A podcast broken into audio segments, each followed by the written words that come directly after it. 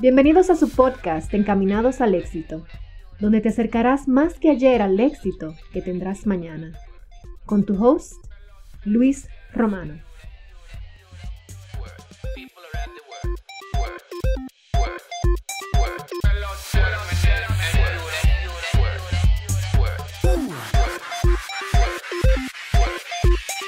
Hola mi gente de Encaminados al Éxito, gracias de antemano por el tiempo que, que nos dedicas.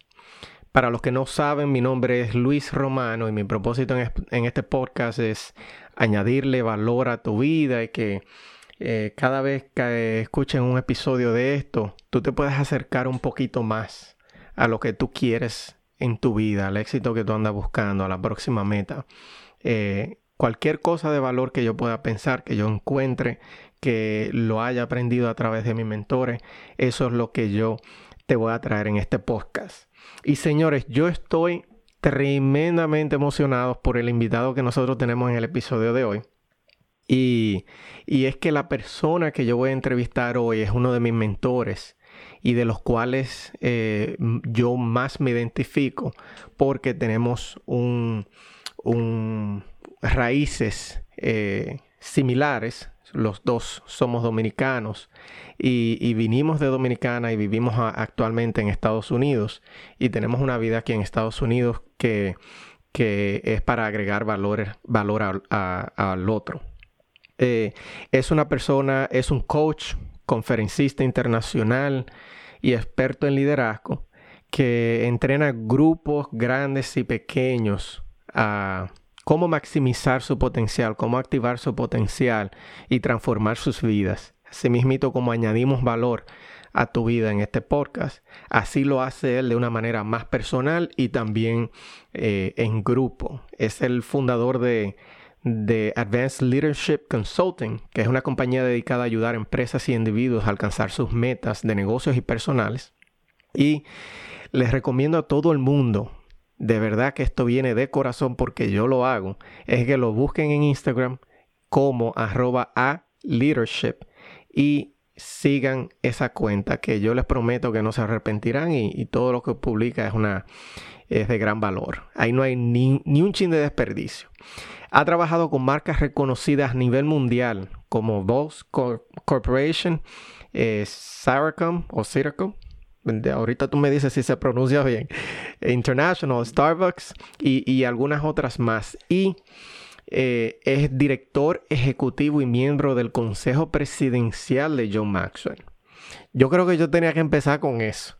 Pero para terminar y para que entonces darle introducción y que él nos hable un poquito más de él, eh, él actualmente reside en la ciudad de Dallas, en Texas, y eh, actualmente está, vive allá con su esposa y sus dos niños, eh, su esposa Helen y sus dos niños, Misael Jr.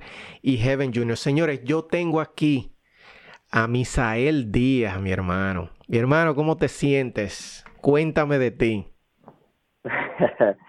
Luis, me siento más que privilegiado, hermano. De verdad que para mí es un honor, es un placer, es un gran privilegio compartir contigo. Y antes que nada, quiero aprovechar y darte las gracias por darme la oportunidad de allegarme a lo que es para alguien como tú tu producto número uno. Eh, tu producto número uno eh, es tu audiencia.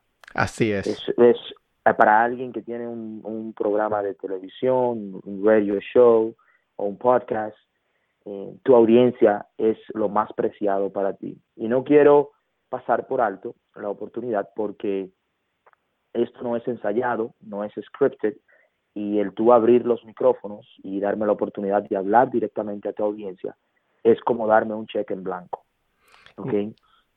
Gracias. Entonces, entonces, no quiero minimizar eso, quiero asegurarme de darle el valor que se merece y darte las gracias por la confianza, porque lo que estás haciendo ahora mismo es muy similar o equivalente a darme a mí un cheque en blanco y eso lo agradezco bastante. Súper emocionado de compartir este espacio contigo, mi hermano. No, gracias a ti, gracias a ti, porque yo sé que de este episodio yo sé que la, gente se va a nutrir. Y, no solamente eso, sino que yo sé que la gente que, que está en las redes sociales también se va a nutrir. O sea, eh, si, si te encuentran en las redes sociales, que es algo que yo siempre digo, sigan gente que le añadan valor y si te encuentran a ti, como dije anteriormente, te pueden encontrar como um, a leadership en Instagram. Y de esa manera, y de esa manera te, le pueden añadir, añadir valor a su vida y también te pueden conocer a ti. Eh, Así es. Pero, Misael, háblame un poco de ti. Yo, yo di una, una pequeña introducción sobre ti, pero ahora yo te quiero ir a ti. Eh, cuéntanos, yo no quiero que, o sea, si, para mí sería un honor que, que, tú repitieras la historia, pero como por cuestiones de tiempo, eh, de lo que nosotros hablamos, para el que no conoce a Misael, eh, él hizo un live hace unos cuantos días de dos horas donde explicó su historia, de dónde vino, una historia verdaderamente impactante, que el que no la vio, óyeme, se perdió de algo súper chulo porque, eh, óyeme, demasiado impactante. Pero ahora, por cuestiones de tiempo, yo quiero que tú me hagas un resumito de, quién es Misael, eh, cómo llegaste a Estados Unidos, qué estás haciendo actualmente, a qué te, obviamente a qué te dedicas y, y, cuál es tu pasión. Claro, claro. Eh, antes que nada, sí, lo que estás mencionando, mi, mi, historia, o una gran parte de mi historia, porque eh, llega un momento donde la vida cambia y esa parte no entré ahí, han sucedido muchas cosas después de eso, pero la historia, la parte que compartí está en Facebook, me pueden encontrar en Facebook así mismo, Misael Díaz, eh, y eso Facebook, la ventaja que tiene Facebook es que retiene los videos eh, por mucho más tiempo que Instagram. Entonces ya en Instagram no está, pero sí, eh, gracias a Dios está en Facebook, entonces puede cualquiera persona de tus seguidores sí. puede ir a Facebook y encontrarme. Y ahí está la historia, las dos partes eh, que compartimos eh, el lunes pasado. ¿Quién es Misael? Misael, primero que nada, es un hijo de Dios. Yo no me avergüenzo de decir esto y creo que tu audiencia se sentiría cómoda en yo decir eso. Claro pero que sí. Dios, me, Dios me dio el privilegio, la oportunidad de nacer en lo que yo considero es el mejor país del mundo, República Dominicana en una familia cristiana de padres pastores y eh, a lo largo de mi, de mi vida, de los pocos años que he tenido por vivir, he tenido grandes oportunidades, oportunidades de crecimiento. Anteriormente yo le llamaba desafíos, le llamaba escasez, anteriormente le llamaba miseria, crisis, la cual en un término eh, limitante se viera así, pero al día de hoy yo he cambiado ese lenguaje y le llamo oportunidades. La vida me ha presentado con muchas oportunidades de crecimiento para desarrollar mi carácter, hacerme más fuerte, conocerme a mí mismo, tener una historia que contar para impactar personas y también para decirle a otra persona que ellos no son lo que ellos se ven hoy en el espejo. Entonces, nazco en la República Dominicana a la edad de 18 años, vengo acá a los Estados Unidos, ya estoy por cumplir o cumplí ya 16 años aquí en los Estados Unidos Ah, tengo el privilegio de estudiar aquí en los Estados Unidos. Eh, me hago ingeniero, dos veces ingeniero. Luego de eso paso casi 10 años en el mundo corporativo, viajando alrededor de los Estados Unidos, eh, también en Europa y en Canadá. He tenido la oportunidad de desarrollar negocios en esos lugares. Y ya en los últimos, ah, ya casi cinco años, ah, casi cinco años, he tenido el privilegio de, de estar codiándome con nuestro mutuo mentor John Maxwell y entonces en el año 2016 emprendo de manera a tiempo completo, que es cuando nace Advanced Leadership Consulting, que es la firma que estamos creciendo en el día de hoy. Me dedico 100% a la capacitación y desarrollo de líderes y trabajo mucho, muy de cerca con pastores. Me considero ser un coach de pastores porque me manejo mucho en el mundo eclesiástico. Entonces, eh, mi papel más importante es como padre y como esposo. Tú me preguntabas, ¿qué me inspira? Sí. Tú sabes, eh, Luis, hay algo en mí y es que, eh, y es una parte de mi historia que no se puede borrar, es que yo en los momentos más difíciles de mi vida me vi sin padre y sin madre. Eh, me vi sin mi padre porque él eligió salir de nuestras vidas. Yo duré casi 10 años sin tener contacto con mi padre. Y me vi sin mi madre porque ella elige salir de la República Dominicana en el año 99-2000 para venir aquí a los Estados Unidos en busca de una mejor vida. Sí. Entonces, en mis, en mis tiempos de adolescencia, me vi sin padre y sin madre. Y hoy lo que me inspira, lo que verdaderamente me inspira, que es el desafío más grande que puedo tener, es mi familia. Lo que me hace levantar de la cama son mis hijos. Yo hago todo lo que hago, lo hago con mis hijos en mente, porque no trato de borrar mi pasado eh, amándolo a ellos, sino trato de que ellos em, entiendan, sepan mi historia, pero que vean en mí el cambio. Es decir, yo le cuento mi historia a ellos, a mis hijos, a mi esposa, conocen bien mi historia, pero ellos no pueden asociarse conmigo por mi historia, viviéndola a ellos. ¿Por qué? Porque yo demuestro de que mi, mi historia está ahí para recordarla, pero no para definirme. Exacto. Entonces, eh, eso me inspira, mi familia. No, y, y, que tú has dicho una cosa bien clave, que en realidad tú tienes que, por lo menos a, tus hijos, por ejemplo, yo también trato de a mis hijos de, de enseñarle, de enseñarle un poco de historia de, de dónde uno vino, porque bien dice un dicho que, que el pueblo o la persona que no conoce su historia está destinado a, repetirla. Entonces es muy bueno que conozcan, la que conozcan la historia, pero precisamente porque si tú conoces la historia, eh, eh, es negligente de tu parte si te tropiezas dos veces con la misma piedra. Tú debes de aprender de, esas cosas. Entonces es muy bueno que traer a la luz eh, ese tipo de información. Mira, Misael, tú, tú, acabas de, decir algo que me, que, desde que nos vimos la última vez allá en el, fin de semana de New York, que fue que tú cambiaste las palabras de eh, desafío y de, y de problemas a oportunidades. Hay mucha gente que no se da cuenta que eso es un ejercicio mental. Y yo lo aprendí precisamente el mismo, el mismo domingo cuando nos juntamos. Si tú recuerdas, yo, yo me gané, hubo una rifa y yo me gané algo. Y lo primero que salió de mi boca fue, óyeme, yo nunca me gano nada. Entonces, después que se hizo la rifa, Juan Carlos, eh, otro mentor, eh, dice, eh, señor, el que está acostumbrado a decir que nunca se gana nada, eso es lo que está trayendo a su vida. Entonces, yo quiero que tú me yo quiero que tú expliques el por qué tú cambiaste de palabra de, de problema oportunidades. Sí, mira, cambié mi lenguaje porque todo lo que nosotros decimos estamos prácticamente dando una orden. Sí.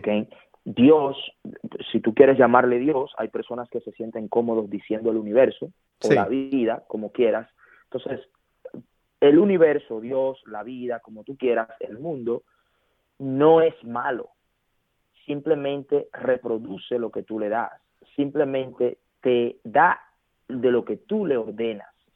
Y si tú declaras, cuando tú dices yo no puedo, o cuando tú dices yo estoy mal, o cuando yo, tú dices esto es muy grande para mí, o cuando tú dices esto es un desafío, esto es una lucha, esto es una batalla, cuando tú dices estoy en crisis, tu subconsciente, tu subconsciente literalmente va a reproducir más de eso. Tu subconsciente comprueba, es simplemente afirma, ¿ok?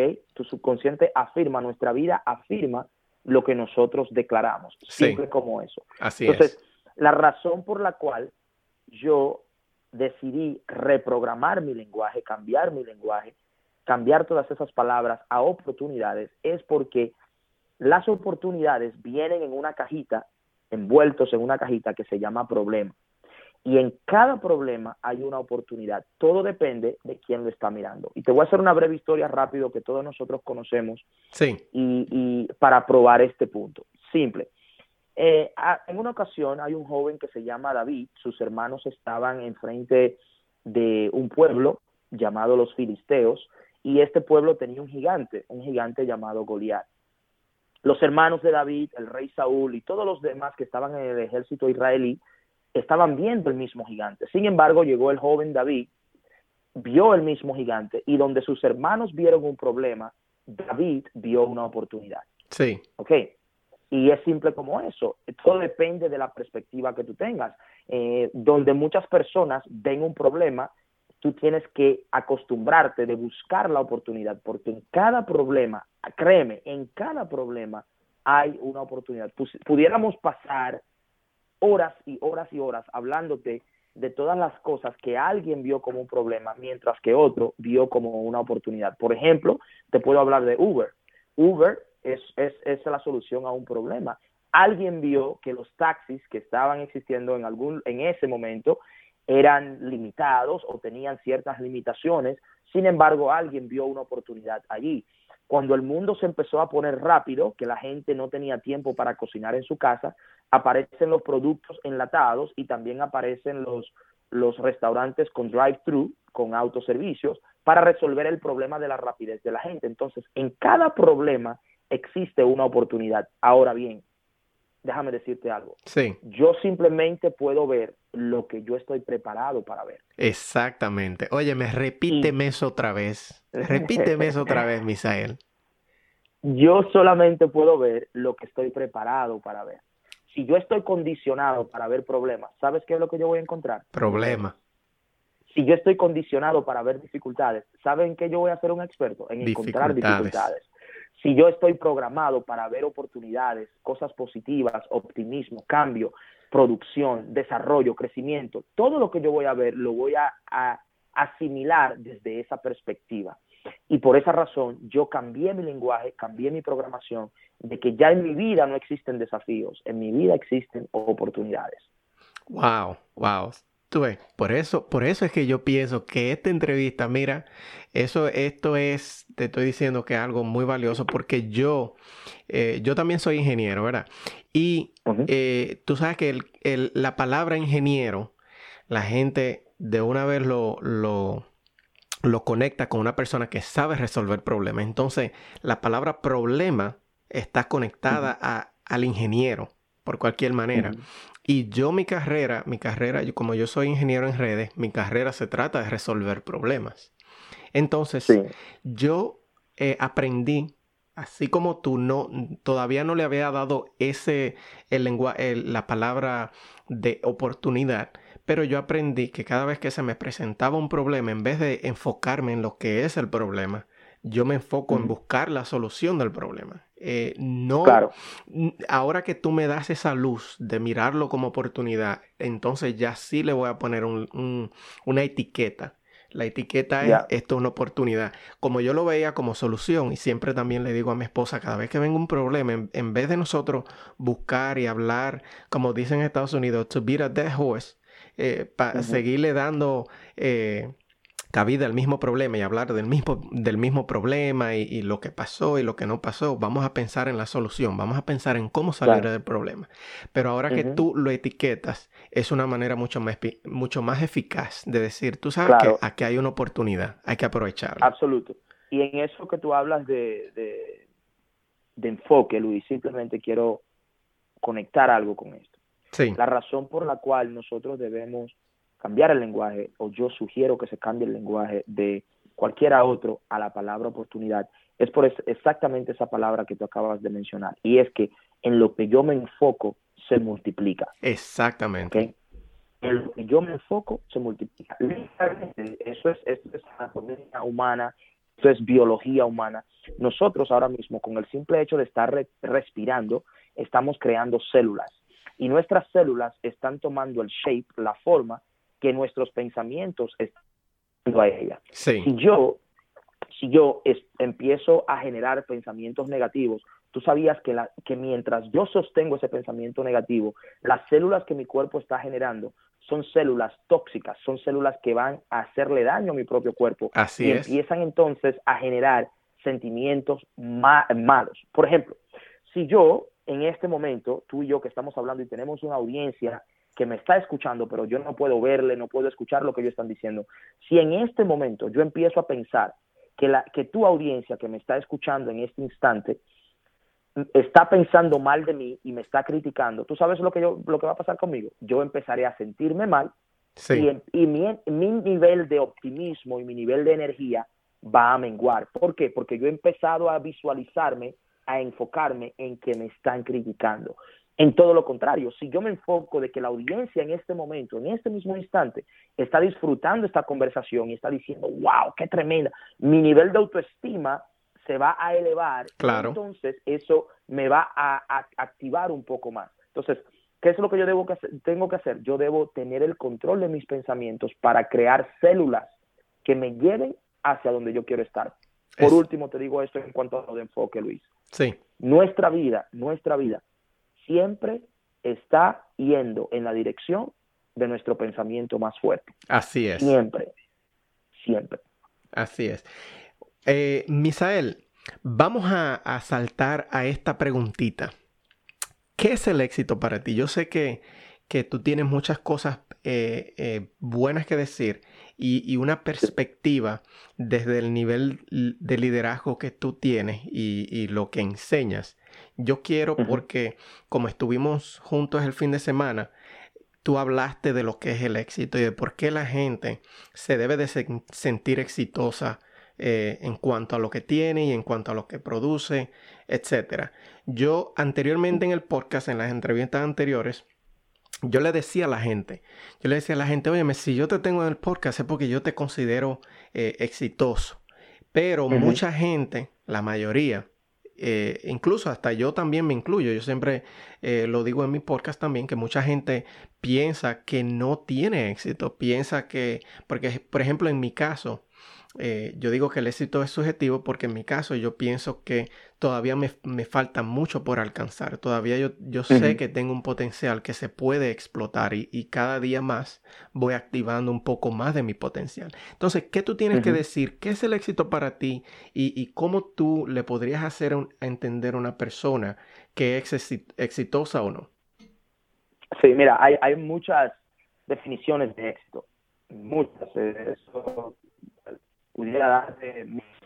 Pero, en mi opinión, éxito ese es la progresión continua hacia lo que tú quieres. Eso es éxito. Éxito es tu ir de desafío en desafío o de oportunidad en oportunidad, de fallo en fallo, de fracaso en fracaso, sin perder el optimismo. Éxito es ser feliz con lo que tú tienes en el presente mientras luchas por lo que quieres. Todo eso es éxito. Éxito es que tú estés avanzando en la dirección de tus sueños. Eso es éxito. ¿Ok? Tú eres exitoso en el momento que tú empezaste, no en el momento que obtuviste, en el momento que empezaste. ¿Sabes qué? Si tú tienes una idea, tienes una idea y tú le diste inicio a esa idea, ya te hiciste exitoso. Oye, tú, no, tú, tú no te hiciste exitoso el día que te graduaste de la universidad. ¿Tú sabías eso, Luis? No, no. expande un poco ahí. Te ok, te hiciste exitoso el día que te inscribiste por primera vez. Wow. ¿Tú sabes por qué? Sí. Porque cuando te inscribiste por primera vez, tú mandaste un mensaje. Yo creo en mí. Yo tengo el suficiente potencial para ser mi ingeniero. Yo creo que lo voy a lograr. Yo sé que voy a pasar por pruebas y dificultades. No va a ser fácil, pero yo creo que tengo las fuerzas. Claro. Yo eh, eh, eh, creo en que puedo llamarme ingeniero, yo me visualizo como ingeniero, yo tengo la, la audacia, soy tan audaz para soñar, me doy el derecho de tomar un riesgo. Todo eso sucedió el día que tú llenaste la aplicación para la universidad, no cuando te dieron el título, cuando tú te inscribiste. Así, para que tenga una idea. Por ejemplo, tú, tú y yo somos casados, no, sé, no recuerdo si tienes hijos. Yo tengo hijos. Ok, ¿en qué momento tú consideraste a tu esposa madre? ¿Cuando nació el niño o el día que quedó embarazada? El día que quedó embarazada, definitivamente, ahí cambia todo. En, lo, en lo absoluto. So, tú eres exitoso en el momento que tú quedas embarazado con tus sueños, con, con tus familiares, deseo de lograr algo. En el momento que tú te das cuenta que tú eres consciente de que cargas algo, que puedes desarrollarlo, explotarlo, hacerlo vivir, traerlo a la vida, en ese instante tú eres exitoso. Ahora bien, el problema con nosotros, y es lo que yo le diría a una persona para demostrarle que es exitoso, es que nosotros empezamos a compararnos. Sí. Es, es que compararnos. Y es simple, Luis. Mira, a mí me gusta mucho hacer esta pregunta o decir, te puedo probar ahora mismo, a ti que me estás escuchando en este momento, no importa dónde tú estés, país, estado, ciudad, continente, no importa dónde estés, si estás en un avión o en tu carro, si estás en tu casa o estás en un, en un lugar público, en un mall escuchando este podcast, no importa, tú eres exitoso. ¿Tú sabes por qué? Porque tú eres el ganador entre más de 500 o alrededor de 500 millones de, de, de espermas que fueron soltados cuando tú fuiste concebido. Cuando tú naciste, tú naciste sin saber caminar, hoy tú caminas. Cuando tú naciste, tú naciste sin saber hablar, hoy tú hablas. Cuando tú naciste, naciste solo, quizás hoy tienes un compañero. Y más importante que eso, si tú eres un adulto y tienes un trabajo, en este momento, yo me imagino que más de una persona aplicó al trabajo que tú aplicaste. Sin embargo, a ti te eligieron. Exacto. Y todo eso es éxito. ¿Me entiendes? Todo, absolutamente todo eso es éxito. ¿Cuál es el problema? Que nos comparamos. Déjame hacerte una pregunta, Luis. Sí. Eh, ahí donde tú estás. El, el, lugar donde tú estás, el salón, sí. la sala donde tú estás, ¿es grande o es pequeña? Mm, pequeña, una oficina. Ok, es una oficina. Uh -huh. ¿Es pequeña comparada a qué? Bueno, sí, también es verdad. es pequeña con relación, no sé, ¿qué te digo? Como a una oficina corporativa. Eh, okay. me la encuentro pequeña con relación a eso. Pero okay. así, siguiendo esa misma línea, me imagino que es grande con relación a, a qué sé yo, a una oficina de, de, un país subdesarrollado. Ok. Ok. Por ejemplo, ¿y si la comparamos al baño de tu casa? Ah, no, definitivamente más pequeña. Más pequeña. Sí. Ok. Ok. Bien. Entonces, tú dices, si la comparas a una oficina de un país subdesarrollado, eh, es probable que sea más pequeña. Sí, ¿okay? sí. Si, y si la compara... Si no, la compara... si, si, la comparo, si la comparo a un país subdesarrollado, digamos que, por ejemplo, como en Dominicana, eh, no trabajé en el área, digamos que ejecutiva de, de, oficinas allá en Dominicana, pero las pocas que entré, eh, que sean, qué sé yo, gubernamentales o del banco, eh, okay. me la encuentro. Esta sería pequeña, un poco más pequeña okay. que, que una de esas. Ok, perfecto. Y si tú comparas, si tú comparas, entonces, al principio me dijiste que esa oficina es grande, ¿cierto? Uh -huh. -huh. ¿Ok? Y ahora la estás comparando en otro lugar, me está diciendo que es pequeña. Pero sí. si comparamos la oficina al Yankee Stadium. Definitivamente es súper pequeña. Entonces, Entonces ¿cuál, de, ¿cuál de las dos es? ¿Es pequeña o es grande? Exacto, todo depende con, con qué tú la comparas. Exacto. Entonces, el problema con nosotros, Luis, es que yo empiezo a compararme con las personas que están a mi lado. Empiezo a mirar a las personas lo que tienen, otras cosas, y mido el éxito de acuerdo a las expectativas de las demás personas. No lo mido de acuerdo a quien yo soy, mi punto de partida. Y no solamente ¿Entiendes? eso, sí, exacto, yo estoy totalmente de acuerdo. Y no solamente eso, Misael, sino que tú también tienes que aprender a, a, darte cuenta que la gente simplemente no tiene la misma experiencia tuya. Puede ser que a ti, digamos que en tu carrera de universidad, puede ser que a ti te tomó seis años y que a otra persona le tomó cuatro años, pero quizá uh -huh. a ti te tomó un poquito más de tiempo porque tú tuviste quizá que coger menos materia, porque tuviste que trabajar para pagarla y a esa otra persona no. O sea que también Absoluto. tú tienes que tener en cuenta qué experiencia tuvo esa persona para estar donde está o para tener lo que tiene, o no solamente para tener lo que tiene, sino para, para no tener lo que tú tienes, porque también la comparación yeah. va en, la, en las dos vías. Y todo eso es el punto de partida. Si tú tienes más experiencia que yo a la hora de empezar, tu punto de partida es con más experiencia. Exactamente. ¿Me entiendes? Si tú tienes más dinero que yo a la hora de empezar, tu punto de partida es con más dinero. Si tú tienes mejor posición que yo, tu punto de partida es mejor posición que yo. Exacto. ¿Me entiendes? Es decir, si tú te vas a comparar conmigo, la mejor comparación es si tú y yo empezamos desde el mismo punto. Exactamente. Esa Porque es la en única. el momento, uh -huh. en el momento que tú empezaste adelante o yo empecé adelante, ya la comparación no es justa. Exacto. Entonces, todos nosotros, Luis, óyeme bien, todo, todo el que está escuchando este podcast en este instante, a ti yo quiero decirte, tú hoy eres exitoso. Wow. Ya tú eres exitoso. Tú no necesitas que alguien apruebe tu éxito. Tú no lo necesitas. Tú no necesitas que alguien te diga, sí, ya eres exitoso, te graduaste. No, porque éxito no es un destino, es una jornada, es todo un camino. Éxito es algo que tú decides vivir, no algo que tú adquieres. Tú eres exitoso. Exactamente, esa, esa es la actitud. Misael, y brincando a otro temita, yo quiero, de la manera que yo te conocí, como ya tú lo habías em, eh, eh, dicho anteriormente, de la manera que yo personalmente llegué donde ti fue vía John Maxwell. Entonces yo quiero que tú eh, me digas un poquito de cómo tú llegaste a, John Maxwell, hiciste tu certificación y ahora te estás dedicando a eso. Eh, ¿Cómo tú lo descubriste? Y de ahí te voy a hacer dos preguntitas. Bueno, no, te voy a hacer una sola preguntita acerca de, yo, de John Maxwell. Fantástico. Yo leo mi primer libro de John Maxwell, eh, El Manual del Liderazgo, 26 cosas que todo líder debe saber. Lo leí como un proyecto universitario en el año 2009, cuando ya estaba saliendo de la universidad, con mi segundo título. Eh, estaba haciendo un proyecto, ya era parte de negocios y necesitábamos hablar de liderazgo y este fue uno de los libros recomendados y yo lo utilicé. Yo salgo de la universidad en el 2009 y me olvido de John Maxwell por un tiempo, pero en es, eh, después que salgo de la universidad me enfoco mucho en lo motivacional. Ahí seguí por un tiempo a Tony Robbins, me conecté en un programa con un señor que, que murió que se llamó Miles Monroe de las Bahamas. Ahí seguí por mucho, por un poco de tiempo a Jim Rohn. Ahí me conecté un poco con Les Brown y así fui escuchando a eh, oradores motivacionales menos John Maxwell. No sé por qué, pero en el año 2012 eh, yo empiezo a tener mi primera posición de management eh, como manager dentro de una compañía privada.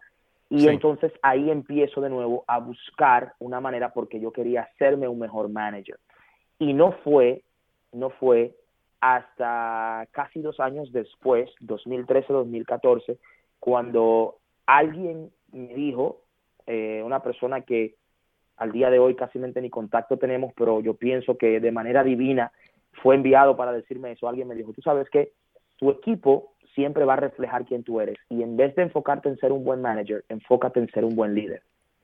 Exacto. Y eso me, eso me, me chocó bastante y empecé a investigar de liderazgo. Entonces, en el año 2015, ya conecto de nuevo con John Maxwell y ahí leo las, las 21 leyes y leyendo las 21 leyes de irrefutables de liderazgo me doy cuenta que existe el equipo de John Maxwell. Y sin, hesitar, sin tener ninguna eh, duda, eh, eh, entro al equipo inmediatamente y empiezo a capacitarme, empiezo a tomar todas las clases, la certificación, y ahí entonces empiezo a crecer dentro del equipo. Y como dije al principio, en el año 2016, en octubre del 2016, se me presentó la oportunidad de saltar y por primera vez ya quedarme 100% eh, practicando, eh, eh, proveyendo servicios de entrenamiento de liderazgo, capacitación, formación de líderes en diferentes partes de los Estados Unidos y del, y del mundo, tener esa oportunidad. Y eso es lo que me trajo hasta acá el día de hoy. He tenido muchas oportunidades de crecer dentro del equipo sí. y, y eso me ha ayudado a mantenerme activo y, y estar creciendo con el equipo. De, de, eso, de todo lo que se puede aprender de John Maxwell. Eh, y yo digo todo porque en realidad, óyeme, eh, yo digo en John Maxwell hace... Yo había leído libros, pero al igual que tú di con, con la, con la capacitación y certificación hace más o menos como un año. Y yo he querido, tú sabes que, que llega un punto como cuando tú conoces que tú dices, wow, pero es que, es que hay demasiado y tú quisieras como, como no sé cómo atauntarte la información porque es tanta y es tan, eh, tiene tanto valor que, que, tú quisieras como metértelo por la vena, eh, para decir buen dominicano. De, toda esa información, ¿qué, ¿cuál tú crees, cuál es la, ley de crecimiento o de liderazgo eh, que a mm. ti más te gusta y que tú más, más, aplica, más has aplicado en tu vida o quizás con una persona que tú eh, mentoreas eh, o al grupo, lo que más se te, eh, se te repite, vamos a ponerlo así. Ya, intencionalidad. Intencionalidad. Intencionalidad. Háblame un poco de eso. Eso está, para la gente que no sabe, por lo menos hasta donde yo tengo entendido, está en las 21 leyes del crecimiento. Las 15 leyes, las 15 leyes del crecimiento. Exactamente, la intencionalidad. Háblanos un poquito de eso yo pienso que la intencionalidad abarca todo, te va a llevar a todo. ¿Por qué la intencionalidad te va a llevar a todo? porque nada en la vida, nada, nada en la vida que es bueno, nada en la vida que vale la pena tener sucede por accidente si nosotros queremos lograr algo, si queremos ser alguien, si queremos alcanzar un nivel, si queremos llegar a algún lugar, si queremos comportarnos, si queremos convertirnos en alguien, si queremos cambiar nuestro cuerpo, nuestra mente, nuestro vocabulario, nuestro ser, si queremos impactar en nuestros hijos, nuestra esposa, nuestra comunidad, nuestro mundo, si queremos hacer cualquier cosa, eso requiere intencionalidad, requiere una intención, requiere un intento, requiere un intento de acción, intención en intento de acción. Requiere, si lo, si lo dices en inglés, si lo dices intention, requiere que yo viva totalmente todo el tiempo en tensión, extendido, estrechándome, dando los pasos difíciles, haciendo las cosas duro. ¿Por qué?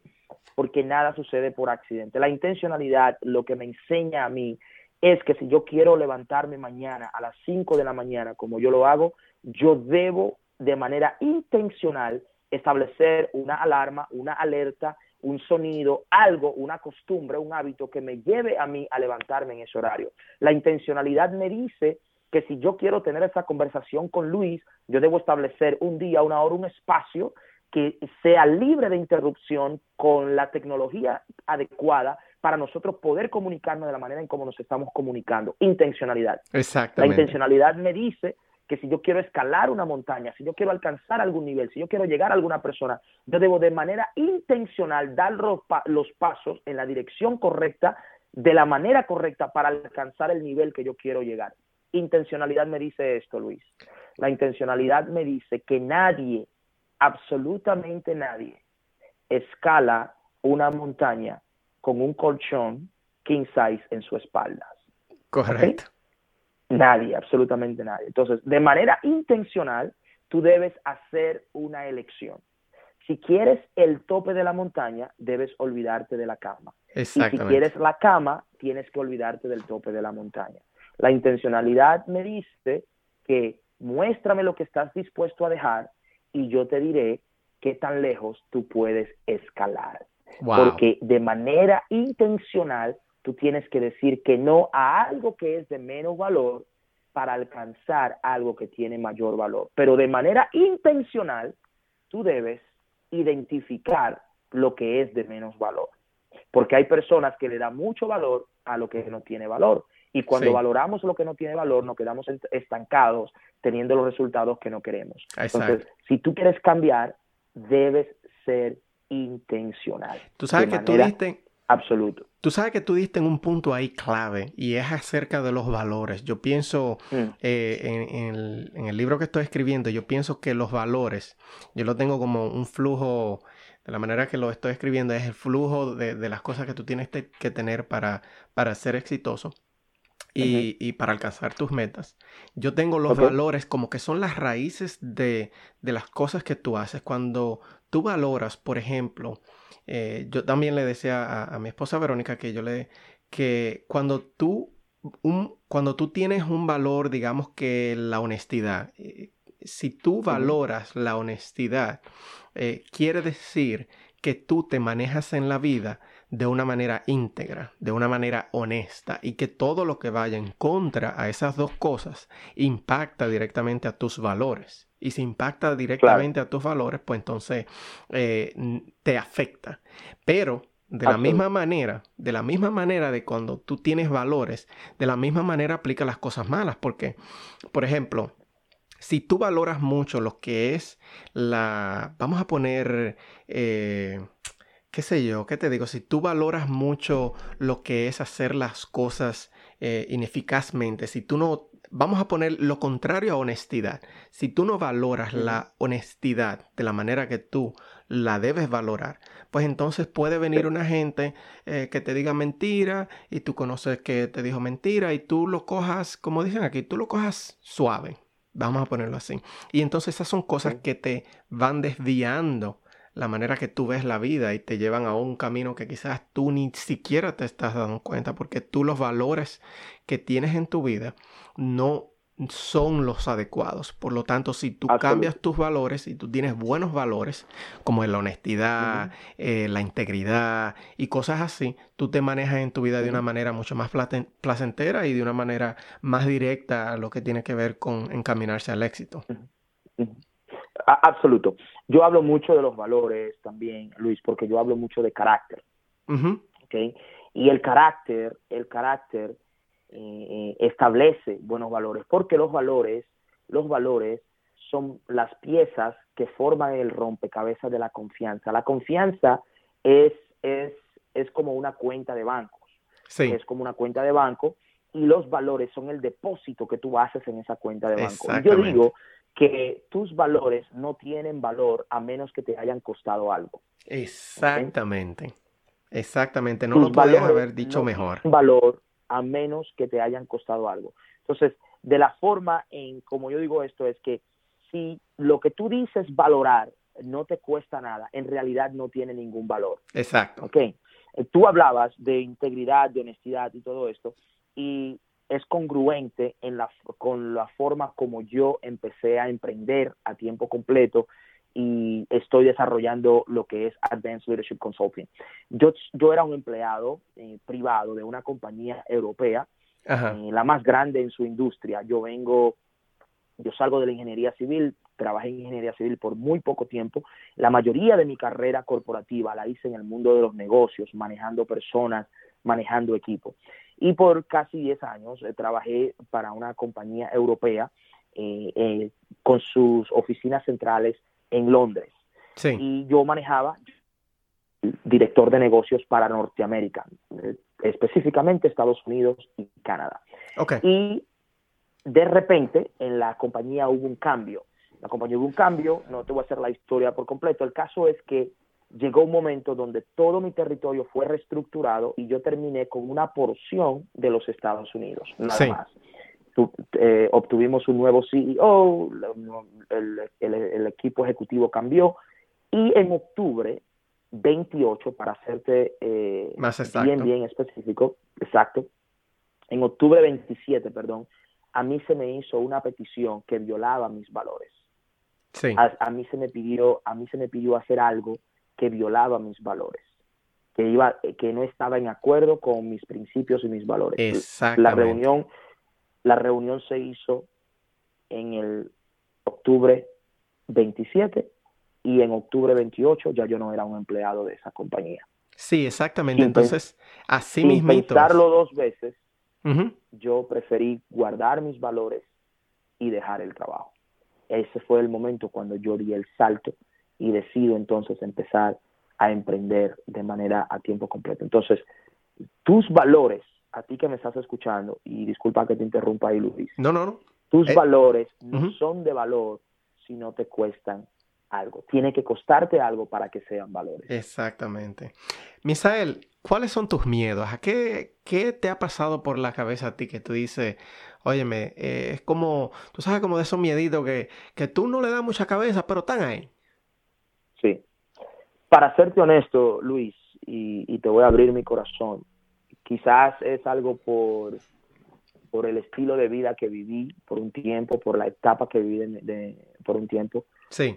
Pero con toda honestidad, mm, uno de mis miedos es que a mis niños le falte el alimento. Eh, eso, eso, yo temo a eso. Eh, eh, eso, eso honestamente me da miedo. Me da miedo de que en la nevera no haya un pedazo de pan o un pedazo de queso o un poco de leche para ellos o que no haya eh, suficiente alimento. Me da miedo de que mis hijos se vayan a la cama eh, sin comer, con el estómago vacío, como yo lo he hecho muchas veces en mi vida. Eh, me da miedo ver a mis hijos mendigando un pedazo de pan. me da miedo eso. Sí. Y, No me gusta, me, me, verdaderamente es algo que, que hago todo el esfuerzo para que no suceda. Y para el que no sabe, pues como tú dijiste que por la historia que tú tienes, vamos a volver a repetir. Eh, y, creo que debes, chequeate en Facebook porque yo creo que tú puedes salvar eh, el live que hiciste para que se quede permanentemente pegado de tu historia porque es algo impactante. En esa historia de dos horas que tú hiciste, tú cuentas mm, en detalle más o menos todo lo que tú tuviste que pasar, que no lo vamos a, decir aquí en el podcast porque, por cuestiones de tiempo y porque además también te tenemos que dejar con la dudita para que tú entonces busques a Misael en Instagram y te empapes por ahí también, ¿verdad? Entonces, para que la gente tenga una idea, dime Misael, un consejo que tú le darías a un Misael cuando llegó a los Estados Unidos, cuando tú no habías conocido lo que es John Maxwell, cuando tú no sabías mucho de liderazgo, cuando tú no sabías mucho de crecimiento, algo que tú le dirías a esa persona ahora mismo. Sí. Eh, no te enamores de las luces.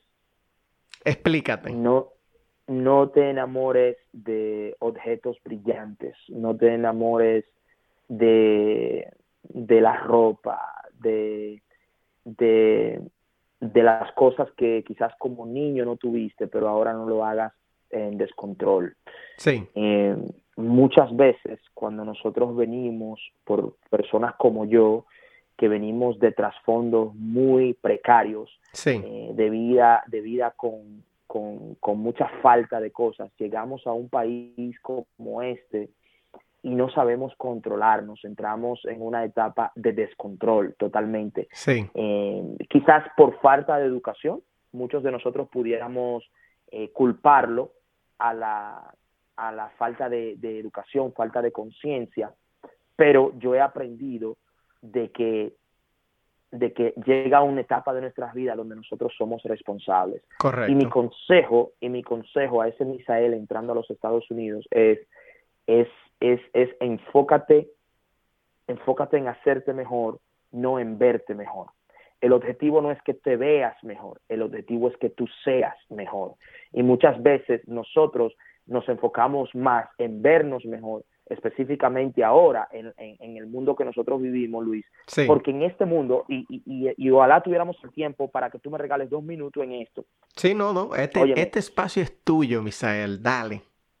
Mira, nosotros vivimos en un mundo donde ya yo no necesito lograr nada. Todo lo que yo tengo que hacer es verme como que yo logré algo. Exactamente. Ok, mira, yo estuve en México hace un mes y medio, dos meses atrás. Yo estaba en México haciendo una conferencia, eh, varias conferencias, un fin de semana estuve impartiendo conferencias en México. Y en ese tiempo que duré en México, conocí a un joven que acababa de viajar a Japón. A mí me encanta la cultura japonesa. Nunca he estado en Japón. Yo nunca he viajado al continente asiático, pero me encanta la cultura japonesa. Ah, no, cuando tú vayas nos vamos juntos, Misael. Está, comprometido. Ya lo sabes. Entonces, pero, óyeme, a pesar de que nunca he viajado al continente asiático, conozco muchas cosas de la cultura japonesa. Bueno, pues, historia larga, corta, es que este joven y yo empezamos a hablar y es tan interesante la conversación que hay personas alrededor de nosotros escuchando la conversación. Y llega un punto en la conversación donde él me pregunta, Misael, ¿y en qué fecha tú viajaste a Japón? Y yo le digo, no, yo nunca he ido a Japón. Y me dice, no, no, ¿cómo va a ser? ¿Y cómo tú te sabes todo eso? Yo le digo, no, lo que pasa es que me gusta la cultura japonesa y la sigo de cerca. Entonces, ¿qué es lo que te quiero decir? Yo pude haber pretendido ahí, en ese momento, de que yo había viajado a Japón y él me lo hubiese creído. ¿Por qué? porque tenía el lenguaje, conocía cosas que suceden en Japón, que aunque nunca he estado, yo me las sé.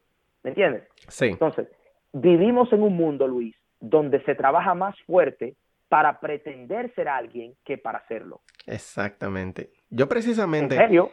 Precisamente, tú sabes que ahora que te habla de eso, eh, para, para la fecha de, de, cuando va a salir este, este episodio no va a coincidir, pero yo hoy precisamente eh, puse en mi podcast algo que me causó, que lo había escrito hace mucho y no lo había publicado, pero puse hoy la foto de una manzana que frente al espejo se ve muy brillante, muy bonita, muy roja, pero de espalda al espejo se ve que le falta un buen pedazo. Entonces yo decía que, que lamentablemente la sociedad de hoy en día, y no es algo necesariamente malo, eh, de por sí, sino de cómo la gente está utilizando las herramientas que nosotros tenemos en el día de hoy. Particularmente hablaba de lo que es las redes sociales.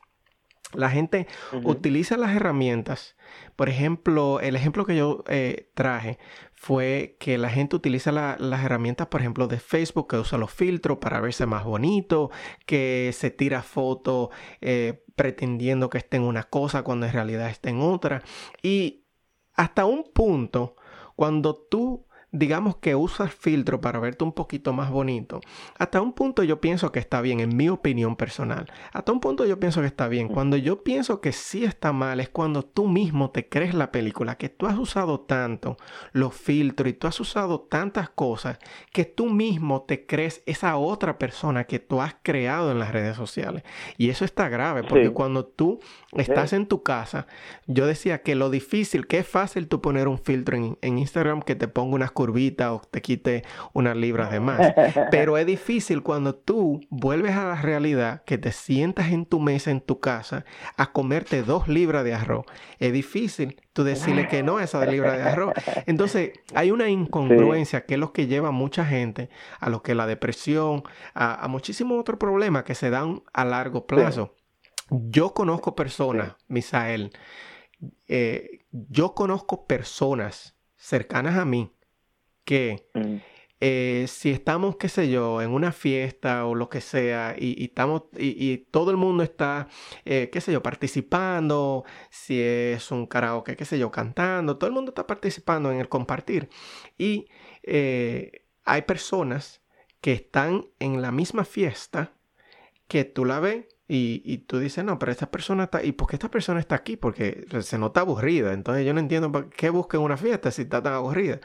Pero entonces se, se toma fotos con el celular como para enseñar que sí, que está en una fiesta y todo muy sonriente. Entonces yo me quedo yo, wow, pero la verdad es que esta persona tiene una vida en las redes y otra vida en la realidad. Y entonces eso, eso para mí es incongruente y eso lleva a problemas. Y así como tú decías, para conectar a eh, eso. Lo, lo, lo, que estoy comentando aquí es que ya no trabajamos para hacer algo. Exacto. Trabajamos para pretender. y lo, lo, interesante de esto, Luis, y te decía, estoy hablando con respecto al tema de que me preguntaste qué le diría al Misael cuando llegó a este país, es que le diría, trabaja para ser, no para pretender. Enfócate en ser alguien, no en pretender ser alguien. Porque, óyeme, la misma energía que se necesitan para tú pretender es la misma energía que se necesita para tu ser. Lo único que para hacerlo se lleva tiempo. Exactamente. Y para pretenderlo es, es instantáneo. Y estamos en una cultura que todo lo quiere, todo el mundo lo quiere para allá. Y precisamente por eso pasa. Eh, y, exacto. Entonces vivimos en un mundo de desechables. Platos desechables, manteles desechables, sillas desechables. Y para muchas personas, hasta las parejas son desechables. Exactamente esta no me funciona, la cambio. Busco la otra. ¿Entiendes? Sí. Busco la otra. La gente no quiere coger lucha, Misael, ya. Eh, no, nadie, no queremos trabajar. ¿Por qué? Porque yo recibo el mismo nivel de satisfacción pretendiendo que siendo. Por ejemplo, Exactamente. yo recibo el mismo número de likes si yo pretendo ser que el mismo número de likes si yo realmente lo soy. Entonces ya no tengo que serlo, lo que tengo es que pretenderlo eh. porque al final lo que quiero son los likes. Exactamente, wow. En ese mundo es que vivimos. en, ese, mundo ahí nosotros estamos totalmente de acuerdo, wow. Si no, óyeme, e, ese, esa conversación, ese temita y nosotros no podemos durar dos horas hablando de ese solo tema. Pero ahora yo quiero que tú me digas, Misael, ¿qué libro tú estás leyendo? O, cuál fue el último libro que tú leíste o escuchaste, porque yo escucho muchos libros por el trabajo, yo tengo que, manejar mucho y escucho muchos libros, pero también leo. ¿Cuál es el último libro que tú leíste o estás leyendo? Y, eh, bueno, ¿cuál libro tú estás leyendo y cuál fue el último que leíste? Sí. Bueno, de que estoy leyendo, siempre estoy leyendo las 15 leyes indispensables del crecimiento. Tengo casi cuatro años leyendo ese libro todos los años y lo leo tres, cuatro, cinco veces en un año o hasta más. Sí. Entonces, me considero ser un experto en las 15 leyes indispensables del crecimiento, es mi libro favorito de John. El libro más reciente que he leído, eh, un libro que se llama Hábitos Atómicos, Atomic Habits, de el autor James Clear, eh, es un libro muy interesante. No creo que esté en español, no recuerdo haberlo visto en español, también estoy, he estado leyendo, hablando del poder de los hábitos, por qué hacemos lo que hacemos en nuestra vida y en el trabajo, para, por un joven que se llama a Charles Duhigg, habla mucho de los hábitos, he estado hablando bastante de los hábitos últimamente. en el aspecto de liderazgo, acabo de leer eh, eh, Leadership o Cambios de Liderazgo de Ese es su publicación, su publicación más reciente.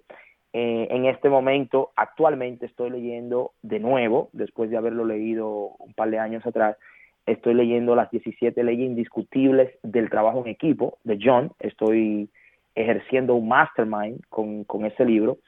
Em, eh, actualmente que estoy leyendo también El poder de pensar positivamente de Norman, eh, Norman Vincent Peale. Sí. Okay. Ah, so, actualmente estoy leyendo esos tres libros, las 15 leyes, Atomic Habits, y las 17 leyes.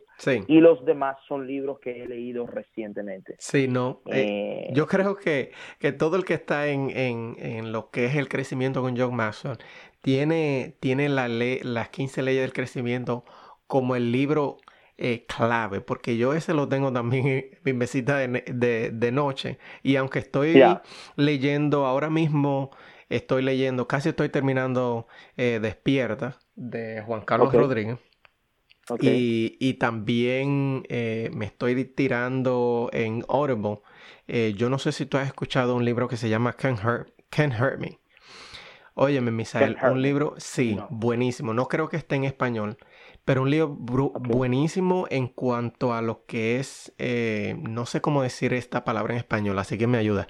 Resiliency, cuando tú eres oh, Resiliencia, resiliencia. Exactamente. Óyeme, es una historia, un tipo que era un ex Navy SEAL eh, que además corre ultramaratones, algo, una, una historia chulísima que, que bastante inspiradora. Pero en la mesita de noche tengo las 15 leyes del crecimiento. Y aquí en la casa, y cuando tengo un tiempo que, estoy fuera del vehículo, entonces estoy con despierta, que tengo el otro alineado de, Juan Carlos.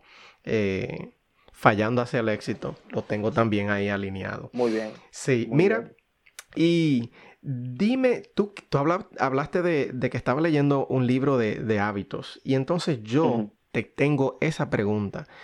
Ya que tú estás leyendo, ¿tú tienes algún ritual o hábito que tú haces todos los días?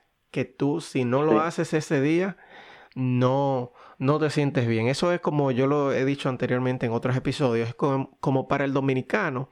El dominicano que vive allá muchas veces dice, no, porque si yo no comí arroz, yo me considero que yo no he comido en el día de hoy. Entonces, ¿qué sea algo que, que tú haces diariamente que tú no lo puedes dejar de hacer? Claro, absoluto. Crecer, leer, eh, yo tengo un espacio en mi calendario, si tú miraras en mi calendario ahora mismo, porque de eso se trata, de ser intencional. Sí. Hay personas que quieren crecer, pero que quieren desarrollarse, que quieren cambiar, quieren hacerse mejor, pero no tienen, si te enseñan tu calendario, tienen de todo menos eso. En mi calendario yo tengo separado todos los días una hora y media en el medio del día para yo, y, ese espacio se llama así mismo, personal growth, y es para yo crecer de manera intencional. Ese, person, ese personal growth en la mayoría de los casos, en, en un 80-85% de los casos, envuelve eh, leer, tomar notas, escuchar alguna clase, escuchar un podcast, conectarme en alguna lección del equipo, algo, pero también en algunas ocasiones involucra un almuerzo con alguien que me puede agregar valor, conocer a alguien, estar en algún lugar donde yo puedo crecer. Eso es en cuanto a mi crecimiento personal. Por la mañana yo tengo el ritual de levantarme, yo me levanto, la, mi día empieza a las 5 de la mañana y yo practico algo que se llama 20-20-20. No sé si has escuchado acerca de eso. Háblame de eso, que voy a tomar notas. Ok, el 20-20-20 es que los primeros 20 minutos del día yo lo hago haciendo algo que me hace sudar. En la mayoría de los casos yo salgo a correr. Yo corro por 20 minutos. Luego de eso, el, el segundo bloque de 20 minutos es pura meditación nada de hablar, sin abrir los ojos, simplemente evaluando mis pensamientos y visualizando, creando lo que se llama un modelo, eh, un modelo de, mental de perfección. ¿Cuál es el modelo mental de perfección? Donde yo visualizo mi día siendo el día más perfecto del mundo, donde yo veo todas las cosas sucediendo, mis planes yendo con bien, 20 minutos sin hablar una palabra, sin abrir los ojos, sin tecnología, sin nada en lo absoluto, simplemente 20 minutos conmigo y conmigo mismo. Y luego de eso, entonces, los próximos 20 minutos es con algo inspiracional, totalmente inspiracional. Ahí es donde yo practico afirmaciones donde yo, donde yo declaro que yo soy poderoso, que yo soy uno con Dios, donde yo soy invencible, donde yo soy un abundante, donde yo soy una persona positiva, donde yo soy una persona llena de oportunidades y no de conflictos, donde yo le agrego valor a las demás personas, donde yo soy una persona que está en crecimiento personal, en desarrollo y que agrego valor a otras personas para crecer y desarrollarse. 20 minutos en eso, ¿ok? Mi primera hora es para hacer dos cosas, dominar mi mañana y elevar mi día. Eso sucede en los primeros 60 minutos de mi día. Me, encantó esa estrategia de, de 20-20-20. Aquí la anoté. Y, y yo, aunque me levanto así temprano también, eh, yo tengo tres días a la semana que me levanto a las 5 y los otros dos días yo, no sé si te había dicho, yo hago eh, Brazilian Jiu-Jitsu. Y entonces yo voy a, esas clases de arte marcial y yo voy dos días a la semana. Entonces esos dos días que voy a la de, de la semana, entonces no voy, al, no voy al gimnasio en la mañana, pero esos son dos días perfectos para yo eh, adoptar esta estrategia tuya. Eh, Bien. Misael, tú hablaste ahora mismo de lo que tú haces habitualmente eh, y hay mucha gente que lo más seguro se va a quejar, no, que yo no tengo tiempo, no, que se me hace difícil, pero tú lo ves que es en el teléfono en el teléfono mirando Instagram, en el teléfono mirando Facebook y cualquier otra cosa que eh, en los grupos de WhatsApp se, pasan un, buen tiempo. Que tú, yo, yo lo que quiero es que tú me le digas a la gente lo mismo que, que nos dijiste a nosotros el domingo, ¿qué estrategias tú utilizas? Dos cosas, la estrategia que tú utilizas y que tú le dices a, a, a las personas que tú le das mentoría personal para con las redes sociales, esa gente que son adictas, y para la gente también que son adictas a la televisión? Mira, eh, estrategia que yo utilizo con las redes sociales, eh, para mí personalmente. Número uno, las redes sociales para mí son un lugar de trabajo. ¿Ok? Exacto. Eh, es, una, es una herramienta de trabajo. Entonces, sí yo utilizo las redes sociales, pero no es redes sociales para yo pasar tiempo de manera desenfrenada Exacto. Y, y, de manera así sin un objetivo. Mi, mi, mi, mi, uso de las redes sociales viene con un objetivo. Aparte de eso, yo trato de tener mi tiempo, y digo trato porque no soy perfecto. Si voy a fallar, en momentos puedo fallar, pero en la mayoría de los casos mi tiempo va calendarizado. Yo tengo yo tengo espacios donde, ok, yo estoy haciendo esto, aquello. Entonces, si tú ves mi calendario, tú te vas a dar cuenta que yo trato de vivir una vida lo más intencional posible. Incluso yo tengo horas en mi calendario donde me dice mi calendario, agrega felicidad. Yo tengo lo que se llama momentos de transición. Los momentos de transición es cuando yo cambio de trabajo a mi familia y eso es un momento donde yo me enfoco de manera intencional, ok, ahora voy agregar valor a mi esposa. Yo voy y le digo te amo, le doy un beso, le digo te amo a mis hijos. Son momentos de transición donde mi energía está cambiando. Entonces, sí. eh, yo utilizo lo más posible un calendario. Ahora bien, una persona que tiene una adicción a las redes sociales y está constantemente buscándole el fondo a Facebook y a Instagram, ¿ok? que no tienen, se lo hicieron a propósito, no tiene. No, no, eh, no, tú le das hay personas que andan buscando siempre el fondo de Facebook e Instagram y nunca lo encuentran. Entonces, si tú tienes eso, de verdad, eso es una recomendación, suena jocosa y cuando la persona lo escucha por primera vez, siempre se ríe, pero mi recomendación es esta. Búscate a alguien a quien tú confíes, alguien que sea de tu confianza y que sea lo suficientemente fuerte para decirte que no, y dile a esa persona, dale tu teléfono a esa persona y dile que te cambie absolutamente todas las claves de las redes sociales de lunes a viernes. Es decir, el, tú le vas a dar el teléfono a esa persona un domingo por la noche o un lunes por la mañana y esa persona va a cambiar todas tus claves de las redes sociales de manera que tú no puedas accesar. Y el viernes esa persona te las va a dar para que tú tengas acceso de viernes a domingo. Y luego el domingo de nuevo esa persona va a tomar tu teléfono de nuevo y le va a cambiar las claves de nuevo a todas tus redes sociales hasta que tú entiendas que tú, que tú puedes desarrollar el dominio propio, Exactamente. de tener un tiempo específico, tener el hábito, un tiempo específico de tú mm, controlar lo que es el uso de las redes sociales. Algo que yo también sugeriría, eh, Luis, es por lo menos una vez al año hacer un detox de las redes sociales. Sí. Ah, por ejemplo, en este año, algo que no mencioné allá el domingo, en este año, en el mes de mayo, yo duré 72 horas sin conexión. 72 horas. Eh, me fui a una montaña con un grupo de otras personas, no fui yo solo, sino fui un grupo de hombres, un grupo de personas, y nos fuimos 72 horas fuera de la tecnología, sin el teléfono, lo dejamos el teléfono, ni siquiera lo teníamos cerca, estábamos fuera totalmente del teléfono, no sabíamos qué hora era, sabíamos que, que era de noche cuando se ponía oscuro y sabíamos que era de día cuando salía el sol. Simple como eso. Pero duramos tres días en un lugar sin salir. Eh, eso yo lo recomiendo también. Y con respecto a la televisión, de verdad es algo que, que puede sonar un poco jocoso, pero también yo lo recomiendo, es que tú, eh, si estás adicto a la televisión, tú quites la televisión. Si está enganchada en tu pared, descuélgala de la pared y ponla en un closet, métela en un closet y cada vez que tú vayas a ver televisión, tú te vas a ver forzado a tener que sacarla. Es que si, si quiero ver televisión, tengo que sacarla, ponerla donde va y luego cuando termino quitarla y ponerla en el closet de nuevo. Eso te va a hacer pensar dos veces antes de tu, de tu ver televisión, porque óyeme, tener que engancharla, poner todos los cables, poner la batería en el control, esa lucha, de aquí es que tú vengas a montar el televisor, el deseo de ver la televisor se te va a quitar. ¿Me entiendes? Exactamente, se te quitan las ganas, exactamente. Tú sabes que eh, muy, muy buena estrategia para la gente que... Y, y en realidad para, para dejar un poco claro también el mensaje, como tú mencionaste, no es para todo el mundo, porque no todo el mundo es adicto. Tú estás hablando de esas personas que no, que no entienden, eh, que no saben cómo manejar su tiempo, que no tienen control. Porque, porque se, lo, se lo encuentran como que es algo que, que, es de vida o muerte, que si no lo hacen, entonces le va a dar un ataque al corazón. Ese es el tipo de personas que necesitan ese tipo de estrategias, claro.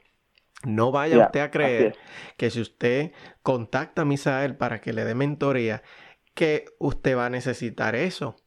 ¿Se me entiende? Si tú eres una persona así, ¿no? Porque ahorita te cogen miedo, Misael. Tú sabes que si tú eres una persona que eres moldeable y, te pueden eh, hacer mentoría eh, y no eres una persona adicta a ese, a, ese, a, ese, a ese punto, pues obviamente la estrategia no es para ti. Eh, Misael es un, experto en liderazgo que ese es su trabajo. Él, vive de eso y eh, se dedica a crear estrategias que funcionen para tu persona. No es para todo el mundo, ese es para un caso extremo. Eh, que yo conozco mucha gente que quizás le, le pega, pero eh, eso no es para todo el mundo. Misael, no queda tiempo para más. A mí me encantaría eh, darle y, agregarle mucho más valor a las personas, pero al mismo tiempo quiero que se queden con la curiosidad. Quiero, a mí me gusta como dejarlo con, con esa pequeña hambre, porque de eso se trata, que el que el que quiere la información, decía Juan Carlos Rodríguez, que, en su seminario él deja que la gente grabe porque él entiende que la persona que, que no anda buscando la información no te la va a aceptar. Entonces, si tú quieres la información, te vas a mantener curioso, no vas a buscar, no vas a buscar en las redes a ti como A Leadership y a mí como L Romano en Instagram. En Facebook también te pueden encontrar a ti. ¿Y de qué otra manera también te podemos encontrar, Misael? Estoy en Facebook como Misael Díaz. Si vas a Facebook y, pones facebook.com uh, slash advance leadership, so así mismo, advance, la palabra advance, ok, advance leadership o advance leaders, tú vas a encontrarte conmigo, pero también la forma más fácil es buscar Misael Díaz. Yo tengo una página y un perfil personal. Sí. El perfil personal, como sabrás, vivo quitando personas porque se llena.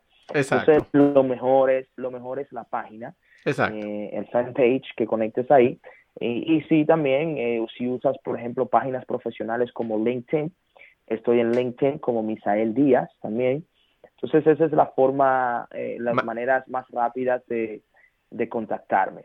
También puedes entrar a mi página, a, mi website, eh, mi, página website, que es misaeldias.com, eh, exactamente así, todo junto, misaeldias.com, y ahí también puedes encontrar todas mis redes sociales, mis números de contacto, puedes ver un poco de mi, de mi biografía y puedes también ver todo lo que podemos hacer por ti, en todo lo que te podemos ayudar está ahí directamente en misaeldias.com. Wow, tú sabes que nosotros somos dichosos, Misael, porque, porque no todo el mundo ya que puede tener su nombre.com. Tú sabes que yo tengo, yo tengo el mío de hace como algunos ocho años, porque desde que me di cuenta, luisromano.com, que estaba disponible, óyeme, no lo he soltado. Y, y, he recibido varios eh, emails de personas que, quisieran comprármelo.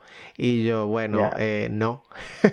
somos dichosos, somos dichosos. Como tú lo, como tú lo dijiste, somos exitosos. Así que así, es. que nos debemos de ver. Algunas, una, algunas palabras que tú quieras dedicarle a las personas que te están escuchando y de nuevo si quieres dar tu manera de contacto lo puedes hacer al final y para cerrar el episodio. Este es tu stage, tus últimas palabritas, Misael. Sí, es simple. Eh, lo, que te, lo que te quisiera decir en el día de hoy para que eh, te llevaras es bien simple. Número uno es que tú eres más de lo que tú piensas que eres. Tú vales más de lo que te han dicho que tú vales. Tú puedes llegar más lejos de lo que alguien te dijo que tú podías llegar. Tú puedes dar más y puedes ver más de lo que te han dicho que tú vas a ver. Tú vales mucho más de lo que te imaginas. Sí. Lo único que tienes que hacer es no limitarte. No te limites no te limites. ¿Por qué? Porque cuando un hombre limita lo que va a hacer, pone límites a lo que puede hacer. Repito eso, cuando tú le pones límites a lo que tú vas a hacer, cuando tú dices, ok, voy a dar un paso y nada más, entonces tú limitas lo que puedes hacer. Porque en un paso, en un paso, no se logra mucho. Ahora, un paso es importante, porque un paso, aunque no te lleva a donde tú quieres llegar, te saca de donde tú estás. Y yo quiero que tú no te limites, no te pongas límites. Cuando tú no te pones límites, es increíble lo que tú puedes lograr. Deja de compararte, deja de mirar a otras personas, deja de ponerte a ti al menos, deja de pensar que otros son mejores que tú. No te limites, no te limites. Tú eres más, tú eres más. Lo único que se necesita es tomar acción. ¿Por qué? Tener intención y no acción produce frustración. Y es muy posible que tú tienes la intención, pero hace falta la acción. Y por eso estás frustrado. Si quieres salir de la frustración, consume la acción. Haz el acto. ¿Ok? Así que ese es mi consejo para ti. Es simple, pero no es sencillo.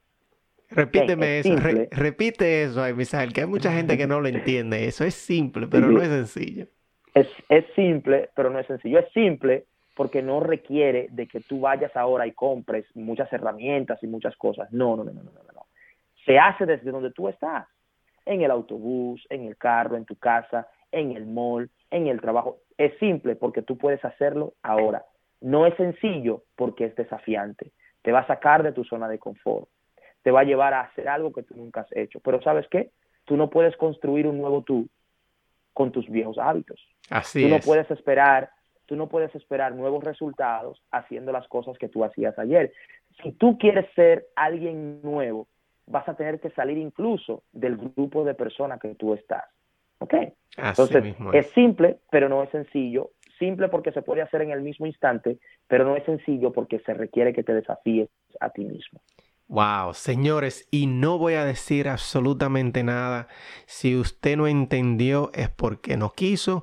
Y si también necesitas que te aclaren algo, pues entonces síguenos en las redes. A Misael lo puedes encontrar como A Leadership en Instagram. Puedes encontrarlo en Facebook como Advanced Leadership. Tiene su página misaeldias.com. Yo también luisromano.com. Y eh, para cualquier eh, eh, mentoría, lo puedes contactar y no hay más nada que decir. Gracias por tu tiempo. A ti, Misael, muchísimas gracias por tu tiempo, por darnos la oportunidad de conocer un poco más de Misael y por añadirnos valor en el episodio de hoy.